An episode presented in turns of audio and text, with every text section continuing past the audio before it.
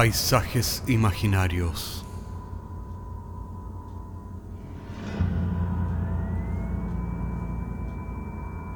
Una producción Cortés Rojas.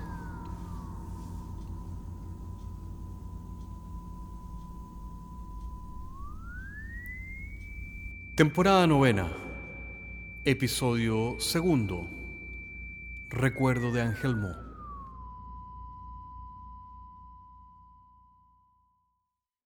Hay aquellos recuerdos hermosos que lentamente se van perdiendo en las arenas del tiempo y entre las olas del mar. Pero a veces un simple objeto, un recuerdo de Angelmo, puede contener la clave para recuperar el tiempo perdido.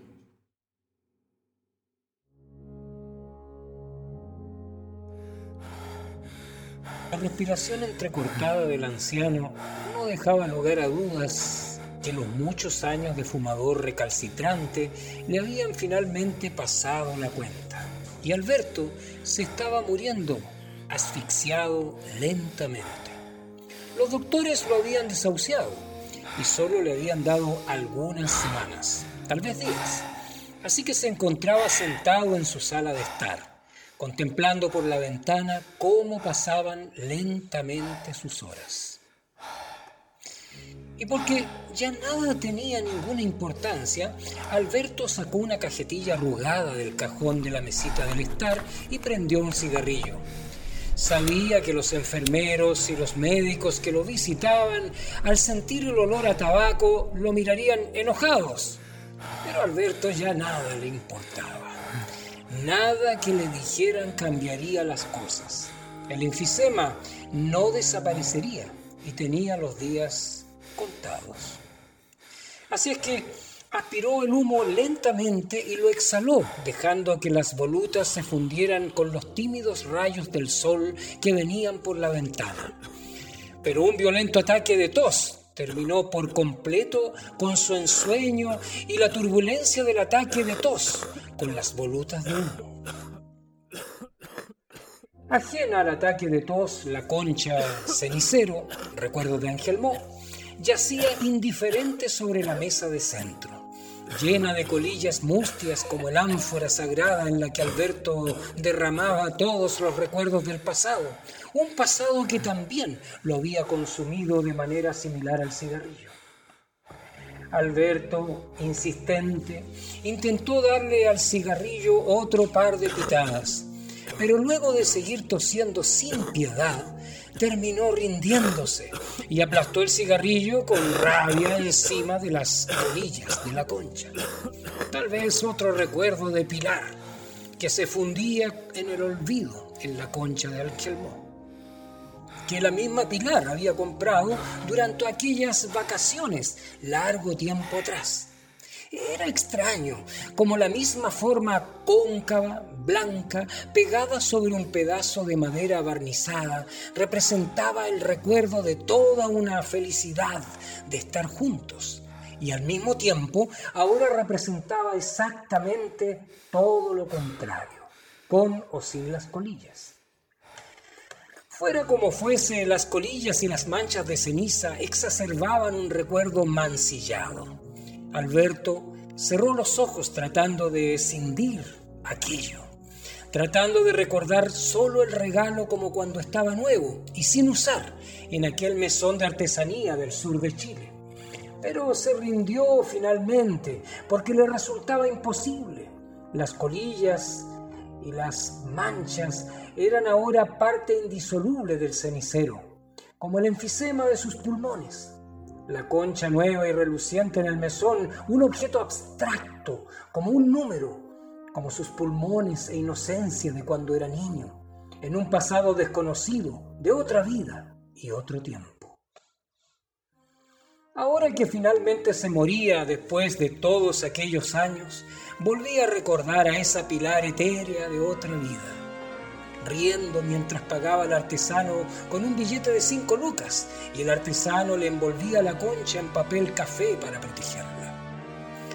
Recordaba cómo, después de comprarla, habían comido en el mercado un curanto con chapalele y luego habían paseado tomados de la mano por el puerto. Ese recuerdo estaba debajo de las colillas en alguna parte, ahora junto a Remedios y el maldito tubo de oxígeno anclado brutalmente en su nariz y que los enfermeros le habían dejado de paliativo mientras esperaban el desenlace inexorable. El matrimonio había sido sin mucho ruido y pocos invitados, ya que a Pilar no le agradaba lo social.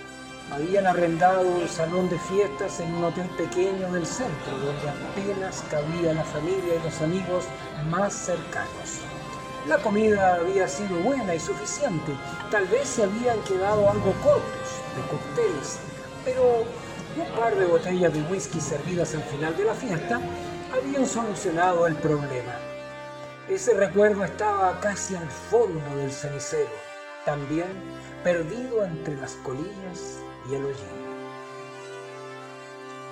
Había pensado en tener hijos, pero no había funcionado. Pilar le había dicho que no importaba, que se bastaban los dos juntos, que no había necesidad de nada más. Alberto le había creído y se había empapado de aquella felicidad inocente de los que empiezan el camino de vivir juntos, sin pensar en nada más que contigo pan y cebolla. Y sorpresivamente había funcionado. Nada había sido más importante que estar juntos habían arrendado un departamento de un ambiente en que bastaba para ambos. Se recordó joven desambalando las cajas con las pocas cosas que tenían y los regalos de matrimonio. Recordó cómo Pilar iba poniendo todo en su lugar mientras él colapsaba las cajas de cartón y metía en bolsas de basura el plumavit que se le pegaba cargante en las manos por la estática. Así de entre los paquetes cayó al suelo la concha del cenicero, que rodó por un instante y se quedó apuntando hacia la ventana. Pilar le había sonreído mientras Alberto la recogía con cuidado. No, no se había roto. Y casi sin pensarlo, se había puesto la concha al oído y había cerrado los ojos. Y desde el interior de la concha, como un susurro muy profundo, Alberto escuchó el sonido maravilloso del mar y de las olas que habían quedado atrapadas en el interior de la concha. Aquel sonido lo mantuvo cautivo por varios segundos y solo abrió los ojos y sacudió la cabeza cuando Pilar le dio una palmadita cariñosa en el cuello. Recordaba cómo le había sonreído a Pilar y algo mareado había puesto la concha sobre la mesa de centro del living y luego había continuado ayudando a Pilar a desempaquetar el resto. Y desde aquel momento, Alberto convirtió el escuchar el mar en su rito diario todos los días al llegar del trabajo dejaba su maletín a la entrada, le daba un beso a Pilar, que siempre llegaba algo más temprano que él, y tomaba de la mesa de centro la concha para llevársela a la oreja y escuchar aquel mar que juntos habían robado en Angelmó. Pero una tarde de junio, mientras llovía, llegó aquella colilla negra que había cambiado su vida para siempre. Recordaba aquel día como si fuera hoy. Había llegado algo más tarde al departamento. Pilar todavía no había llegado, así que el rito, luego de dejar su maletín a la entrada, solo prescindió del beso. Miró la contestadora automática del teléfono, esas de antaño, que tenían unos cassettes pequeñitos para ver si había algún mensaje. Pero no, la luz de la contestadora no parpadeaba. Nadie había llamado aquel día. Mientras tosía y se ahogaba, recordó cómo había pensado en ese momento en preparar la cena y sorprender a Pilar. Pero antes de ir a la cocina se había acercado a la mesa del living, levantando la concha y se la había puesto al oído. Recordaba cómo había abierto los ojos incrédulos y había apretado la concha contra su oreja una vez más, ya que ningún sonido salía de ella. La concha estaba muda. Y la había mirado por todos lados. ¿eh? Tal vez se había quebrado por debajo, pero no. La concha estaba en perfectas condiciones, solo que abismantemente muda, sin aquel mar y olas que lo relajaban cada tarde. Alberto recordaba aquel silencio profundo que había llegado aquel día para quedarse con él por el resto de sus días y recordaba con lágrimas en los ojos cómo repentinamente había sonado el teléfono y cómo había dejado la concha en la mesa y levantado el auricular. Era la policía. Eh, sí, sí, sí. Eh, ¿Con quién? ¿Policía? Eh, sí, sí, sí, diga. Sí, soy Alberto Fernández. Sí, Pilar Fernández es mi mujer. Ha habido un accidente. No. No sufrió nada. Ni siquiera se dio cuenta, caballero. Lo lamentamos mucho. Recordaba cómo había soltado el auricular incrédulo que había caído lentamente y sin sonido sobre la alfombra y se había sentado en el suelo a llorar, mientras la tarde se transformaba en una larga velada que luego se había convertido en todos aquellos años en lo que Pilar nunca más regresó. Sacudió la cabeza y miró la ventana mientras tosía. Había cabeceado por algunos momentos y ya estaba de noche y tenía hambre. Mientras esperaba a los paramédicos para el chequeo nocturno, Alberto se dejó llevar con un esfuerzo sobrehumano por el pasillo que daba hacia la cocina arrastrando con el tubo de oxígeno. Y luego de jadear, por varios minutos se preparó un plato de ravioles en el microondas.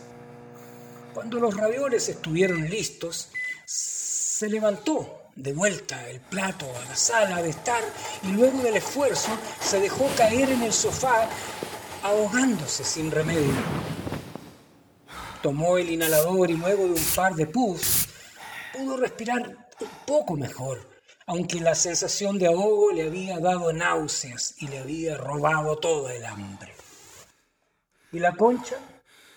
La concha seguía allí, irónica, llena de colillas hasta el tope, frente a la mirada vidriosa y la frente de sudor perlado de un Alberto que se ahogaba sin remedio tantas colillas que algunas amenazaban con salirse del cenicero y dejar un rastro de cenizas en la alfombra del dormitorio. Como seguía con náuseas con solo mirar los ravioles de un golpe de rabia o catarsis, tomó la concha y la vació de un sopetón sobre los ravioles que se mezclaron con las cenizas de las colillas mustias. Con gran esfuerzo, pero ahora movido por la rabia, volvió a la cocina, tomó el plato y lo arrojó en el basurero.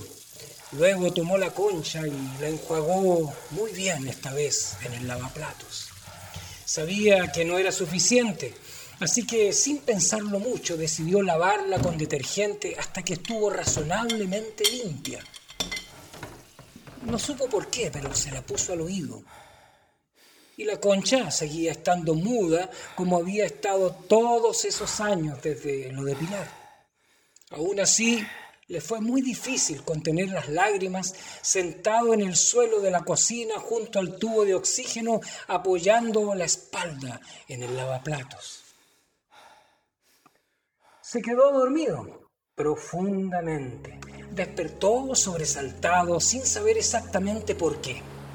Entonces se dio cuenta de que lo había despertado el sonido atronador del mar y de las olas que retumbaban en la cocina y que finalmente venían de la concha que ahora estaba sobre su regazo. Escuchaba nuevamente el mar tal y como había sido hasta aquel fatídico día de junio.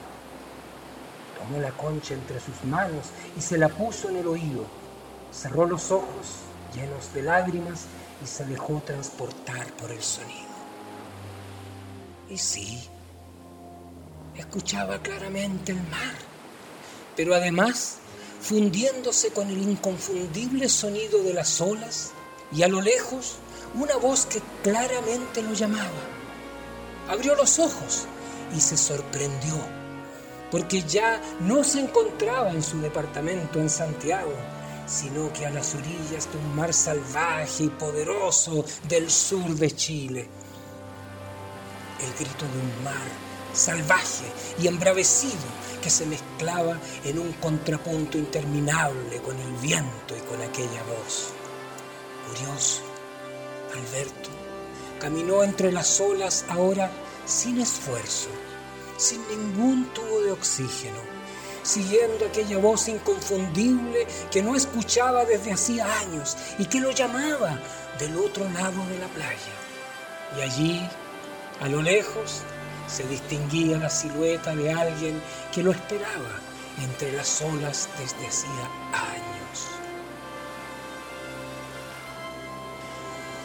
Los enfermeros lo encontraron en el suelo de la cocina, entre cenizas, colillas y salsa de tomates que manchaban el ahora inútil tubo de oxígeno. En medio del rigor mortis, todavía apretaba contra su pecho el cenicero recuerdo de Angelmo. Después de subirlo a la camilla, consiguieron retirar el cenicero de entre sus dedos para llevarse el cuerpo. Y uno de los paramédicos se la llevó al oído casi como broma. Y desde el interior, claro, se escuchaba poderoso el sonido salvaje de un mar indómito y profundo.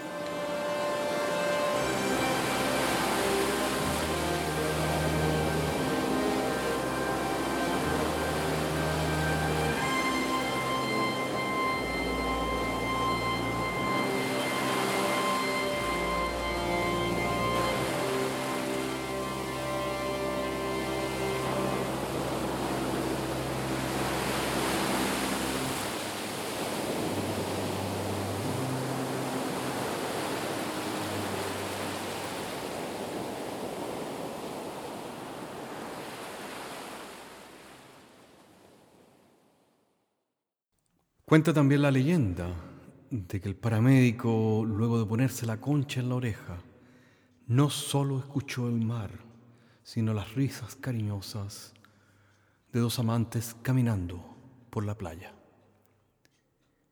Hasta la próxima semana.